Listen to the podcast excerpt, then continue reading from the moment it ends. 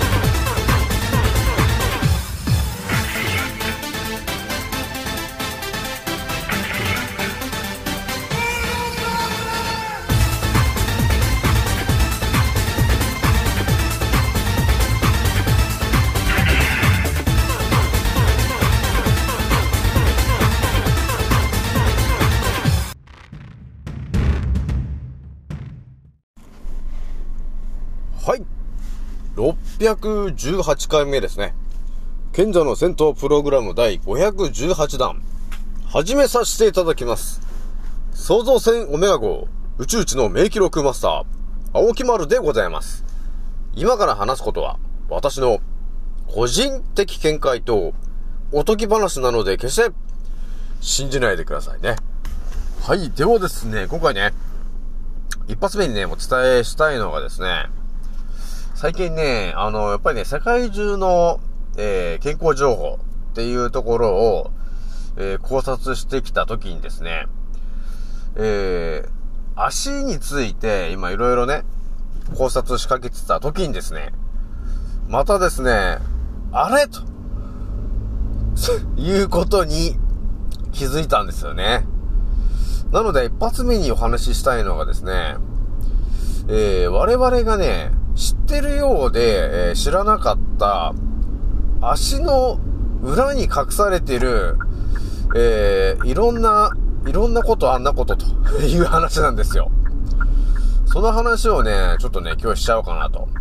えいうところがあったんですよね。で、足の裏には、あの、欠かせない、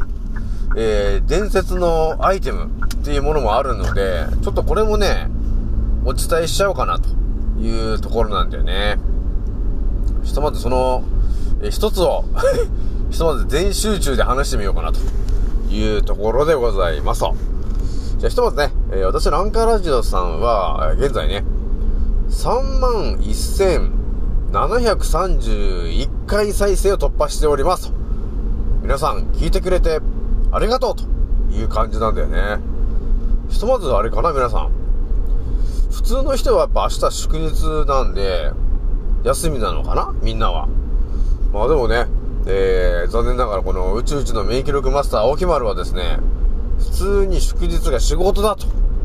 えーいうことになってるんで、えー普通の日常と変わらないという感じになってるんですよね。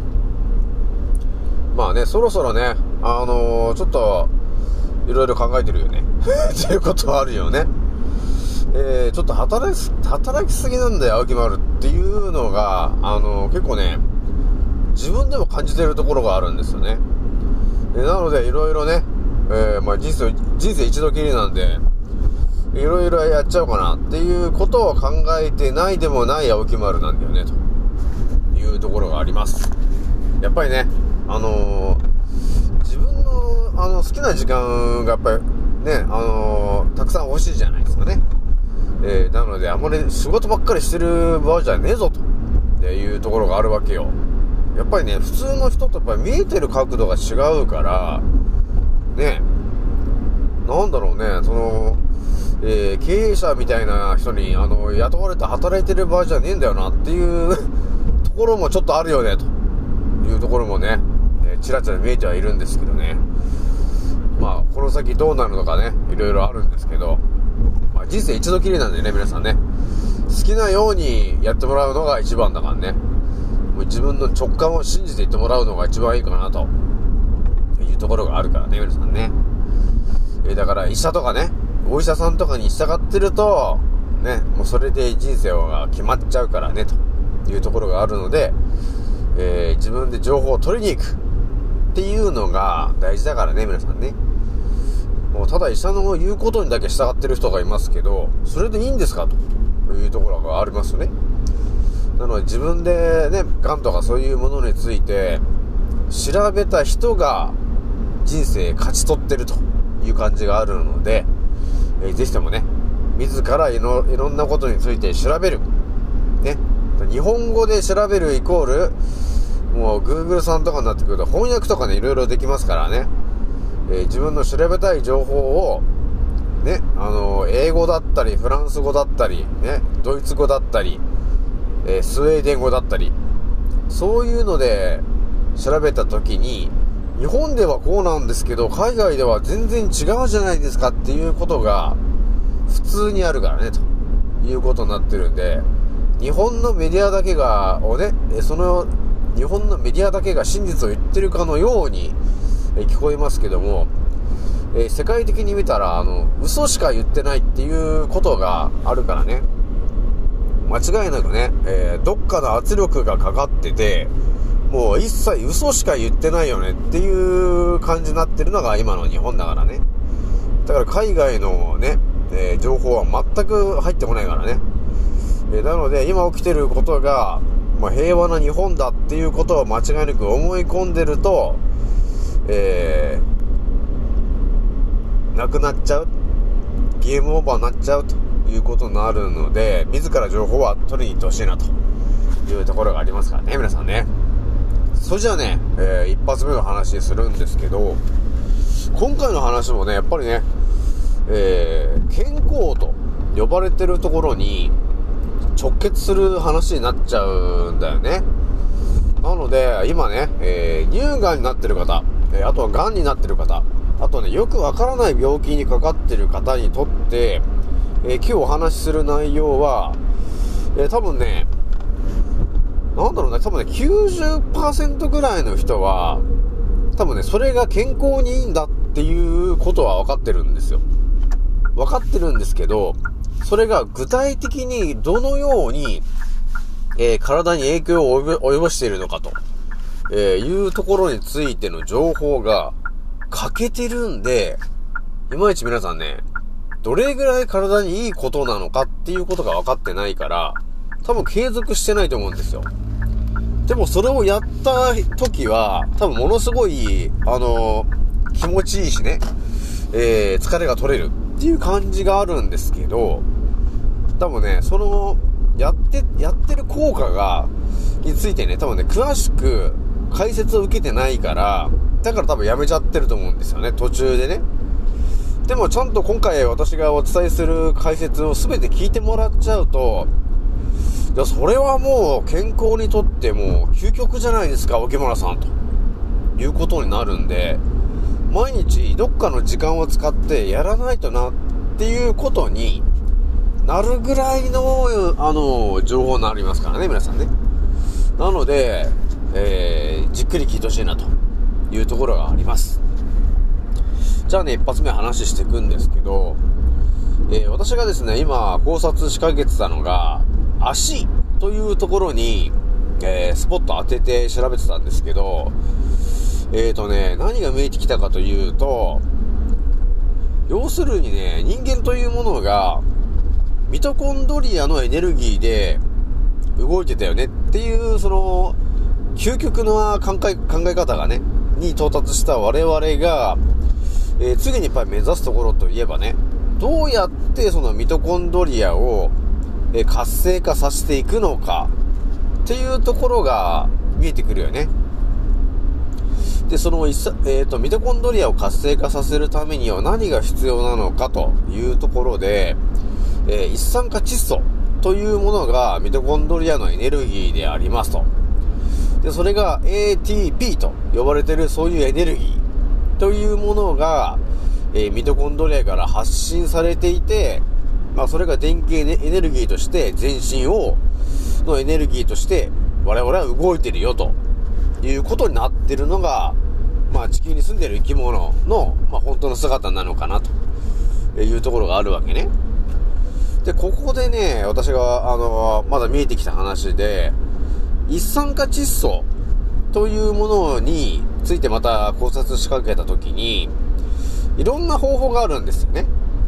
その、一酸化窒素をどうやって増やすんだっていう話、いろんなのがある中で、えー、ね、えー、マイケル・ジャクソンも言ってました。ね。えー、ビートイートと呼ばれてる、要するに、えー、赤ビーツね。赤ビーツを食べることによって、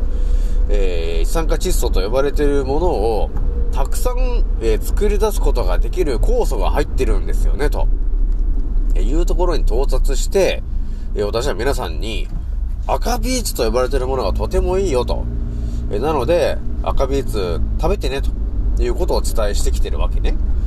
そしてさらに最近お伝えしてきてるのが、え赤ビーツと、え鼻呼吸っていうのがとても、え大事な二つになってくるから、えそれを意識してやってほしいなということになってくるわけね。そうすると、ね、全身のミトコンドリアに一酸化窒素のエネルギーが供給されるので、えー全身のミトコンドリアのエネルギーが増えてくる。イコール、えーエネルギーが増えることによって、えー、癌細胞が、えアポトーシス、要するに自爆するという、え能力を、えー発揮することができるようになってくるよね、と。そうなってくると、勝手に癌細胞が死滅していくっていうことが起きてくるよね、と。で、最後は、えー、癌がなくなりましたと。っていうからくりになるんですよね。っていうことが見えてきてるわけね。でね、今回お伝えしたいのは、その赤ビーツと呼ばれてるものと鼻呼吸と呼ばれてるものの他にですね、えもう一つ、えー皆さんにやってほしいと、えーぜひともやっていただきたいとえいうことが、えー見つかったんですよね。なので、それをセットでやってもらえると、さらに相乗効果で、えーミトコンドリアがさらに活性化するとえ呼ばれてる伝説の話になります。じゃあね、えーお話しするんですけども、このね、私が今からお伝えするアイテムについては、多分ね、本当に90%ぐらいの方は、多分そのアイテムを知ってるんですけど、今何人がそれをやってるのかっていうとちょっと疑問なんだよなっていうのがあるわけね。だから少しそうだね、今から10年とか20年前だと、結構ね、そのおじいちゃんとかおばあちゃんの家には必ずそれがあったような気がするんですよ。で、私もなんかね、20年ぐらい前には、なんか実家にあったような気がするんですよね。それが。なんですけど、今は、その、その例の伝説のアイテムが、全然見、見なくなったなっていうのがあるんですよ。えなので、多分ね、記憶から忘れかかってるぐらいのものになっちゃってるわけなんですよ。じゃあね、ちょっとそれ発表するんですけど、まず発表する前に皆さん、ある程度わかりますかね？私が何を言おうとしてるか、これから。ね？えー足、要するに足をね、活性化させるのに、えー一番何がいいのかっていう話についての伝説のアイテムの話になるんですけど、わかる人いるかな？まあ、まあ、いますね、結構ね。結構手挙げてんな。ああ、いるな、いるな。うん。え？うん、うん、やっぱりいますね。ということがあるので、じゃあちょっとね、お話しするんですけど、それはですね、えー、伝説のアイテム、それはですね、青竹踏みなんだよね、と。わかります？皆さん、青竹踏みって。あのー、要するに足の裏のね、血行を良くするっていう、その健康アイテムみたいなやつがあって、竹をこう真っ二つに切って、で、それがただ置いてあるようなやつがあるじゃないですかと。ね、それをこう、青竹踏みとかって言って、えー、お風呂上がりとかね、その、竹の上をこう、足の裏でこう、踏んたくるわけですね。踏んたくることによって、その足の裏がこう刺激されてね、ああ、気持ちいいなーっていうことをやってるわけなんですよ。なので、その伝説のアイテムっていうのが、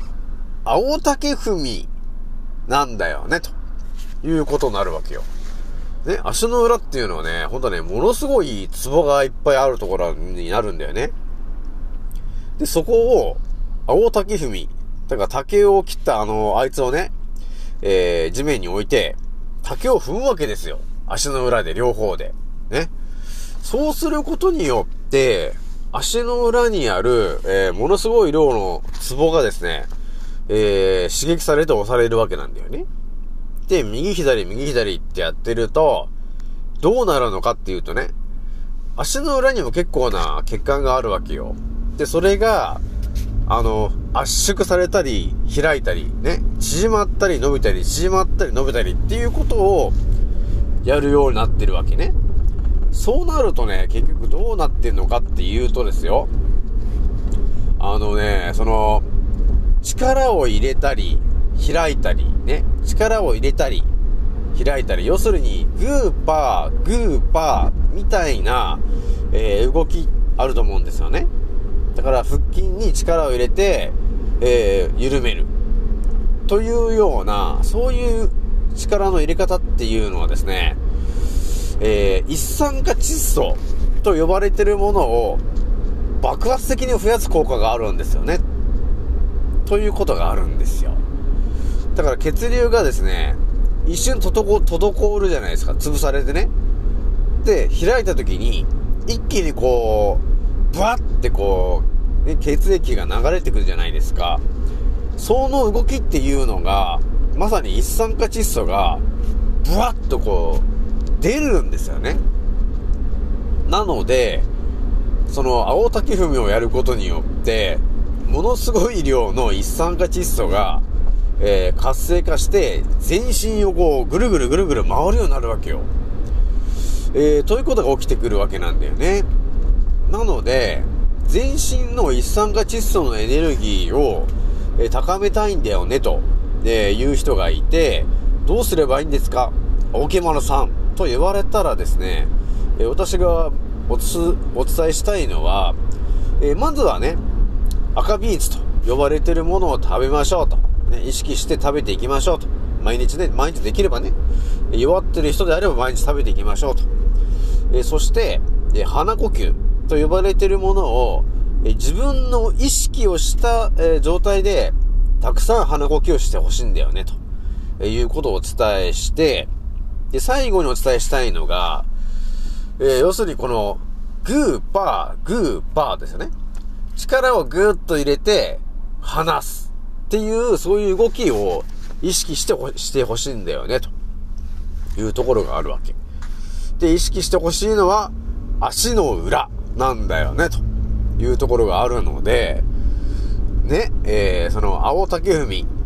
ね、えー買っていただいて、お風呂上がりね、特にね、血流が良くなってる、お風呂上がりね、全身がね、温まってる、その、お風呂上がりの時に、青竹踏みをね、まあ、5分でも10分でも、やってもらうだけでですね、一酸化窒素の量が、え数倍に増えますと、えーいうことになってるんで、ぜひとも青竹踏みやってほしいな、というところがあります。で、ね、私が今順番でお伝えしている通り、結局はね、ミトコンドリアのエネルギーを活性化させて増やしていきたいというところに繋がってるから、一酸化窒素をえ増やしていこうという動きで、足つぼマッサージみたいなね、え青竹踏みっていうのを今お伝えしてるんですけど、同時にね、その青竹踏みをやってる時間帯、5分なら5分の間は、え自分で意識して鼻呼吸をガーッとして吐く。ガーッとして吐く。っていうことを同時にやってもらえると、さらに効果的なんだよね、ということになりますからね。そうするとね、やっぱりね、一気に免疫力も上がっていくよね。結局、全身のミトコンドリアに大量のエネルギー、要するに一酸化窒素がぐるんぐるんぐるんぐるん供給されることになるので、一気に、あの、健康になっちゃうよ、というところがあります。そして、さらにお伝えしていきたいのが、プラスアルファ、ね、えー、丹田呼吸法。これは要するに、鼻からガーッと吸って、えー、腸ですね。その丹田、へその下の方を意識して、ガーッと力を入れて吐くと。えー、いうことをやるだけでですね、腸がこうガーッとこう力で締まるじゃないですか。で、はーってやってると、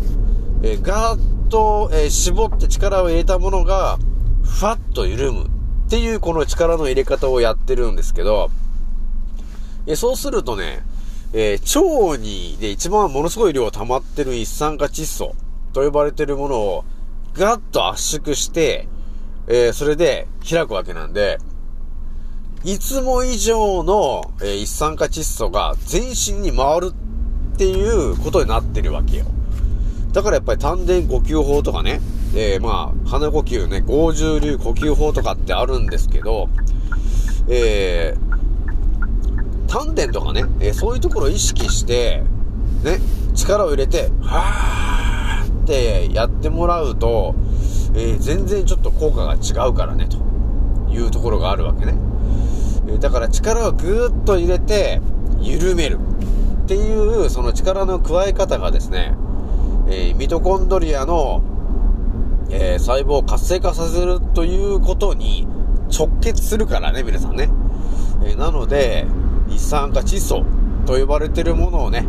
意識して、えー、全身に供給していこうぜというところがあるわけよ。だからね、今回いろいろな話をしました。えー、なんだかんだで今20分、えー、お伝えしました。じゃあさらにもう一個言ってこう。じゃあね、さらに、青木丸がね、えー、全身のミトコンドリアを、え増やすためにはどうするのかと呼ばれてることで、もう一つ言っておくとですね、えー、人間はね、え、ミトコンドリア細胞の塊なんだよね、と。っていうところが見えてきて、で、ミトコンドリアというのは、えー、一人一人ちゃんと意識を持った、えー、生命体、細胞なんだよね、と。いうところも見えてきたときに、えっ、ー、とですね、ミトコンドリアが、やっぱりね、いろんなその、状、あの、環境だと思うんですよね、ミトコンドリアがね。で、やっぱりね、過酷な状況に、えー、そのミトコンドリアを置いてやるとですね、えー、やっぱり、ミトコンドリア自体が、えー、危険を察知して、増えるっていうことが起きるわけね。だから、えー、要するに毎、日のようにこうエネルギーがちゃんとね、補充されてるような環境だった時に、え、ミトコンドリアはエネルギーをそこまで別に使わなくていいなっていう感じになるよね。だから人間で言った時に、毎日目の前に、あのー、食べ物がありますと。っていう状況を作っておくのと、えー、目の前に食べ物が全くない状況って言った時に、やっぱり食べ物がないんだから、ね、えー、なんとかしなきゃいけないっていう風にミトコンドリアも考えるんだよね。だからそうなってくると、やっぱり人数を増やしていかないとダメですよね、ということを考えるんですよね、ミトコンドリア自体が。ということが起きてくるわけ。なので、えー、まあ1日3食あるんですけど、まあ、私をちゃんのチャンネル聞いてる方たちは、まあ、ほとんどの方がね、今朝食べてないと思うんですけど、えー、ミトコンドリアを、えー、活性化させて、えー、人数を増やすときにどうしたいのかって言ったときにね、えミトコンドリアが危機的だという状況を、え感じさせれば、要するに人数が増えるわけよ。で、皆さんにやっていただいただきたいのはですね、空腹っていう時間帯があると思うんですけど、その空腹の時間帯っていうのは、ミトコンドリアからするとね、俺ご飯が入ってこないなっていうことを思うんですよね。まずね、入ってこなかった時にね。で、その入ってこない時間が長くなれば長くなるほどですね、ミトコンドリアはね、こう考えるんですよ。やべえな、これ。食べ物が入ってこなくなってきたぞ。これちょっと人数増やした方がいいんじゃないか？っていうことをね、考えるんですよ。なので、空腹時間が長くなれば長くなるほど、要するに、ミトコンドリアの人数が活性化して増えていくわけなんだよね、ということになってくるんですよ。なので、あの、ファスティングとかってあるじゃないですか。あの、断食とかね。だからそういうことをやると、結局、ミトコンドリアが、ね、えー、食べ物が入ってこないぞっていうことを察知してですね、えー、自らミトコンドリアの人数を増やすということをやるんですよ。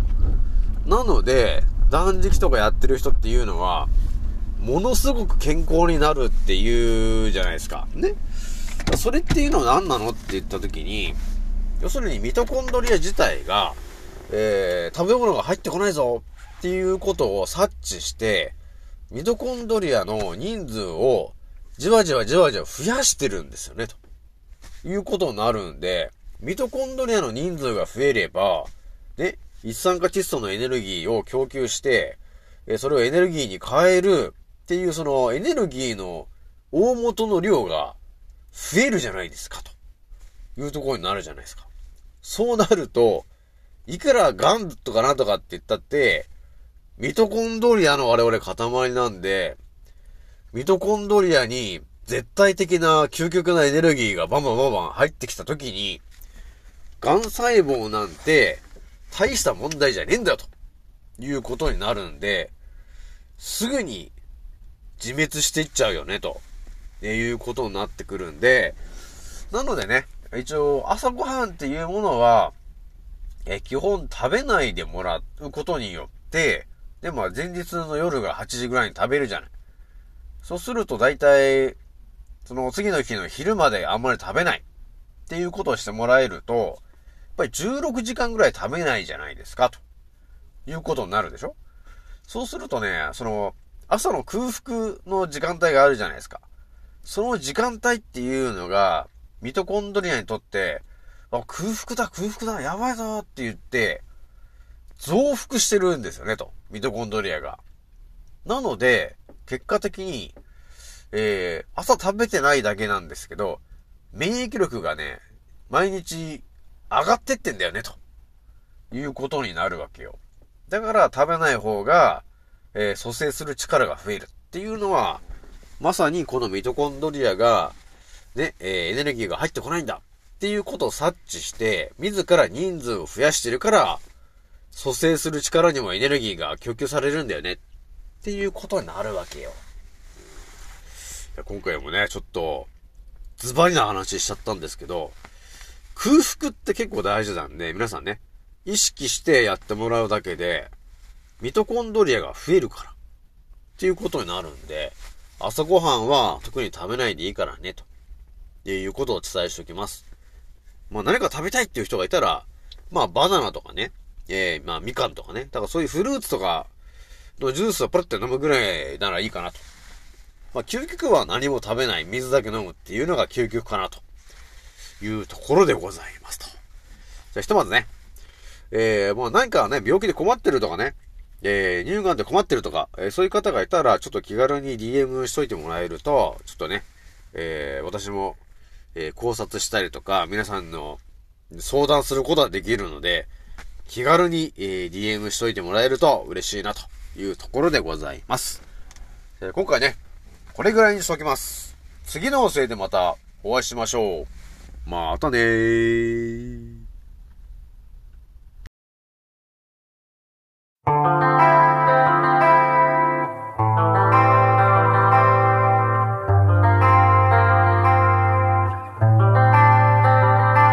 So follow me いつも鏡の中に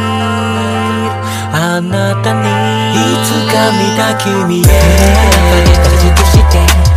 終われないなら死ぬ人生俺らみんな代わりの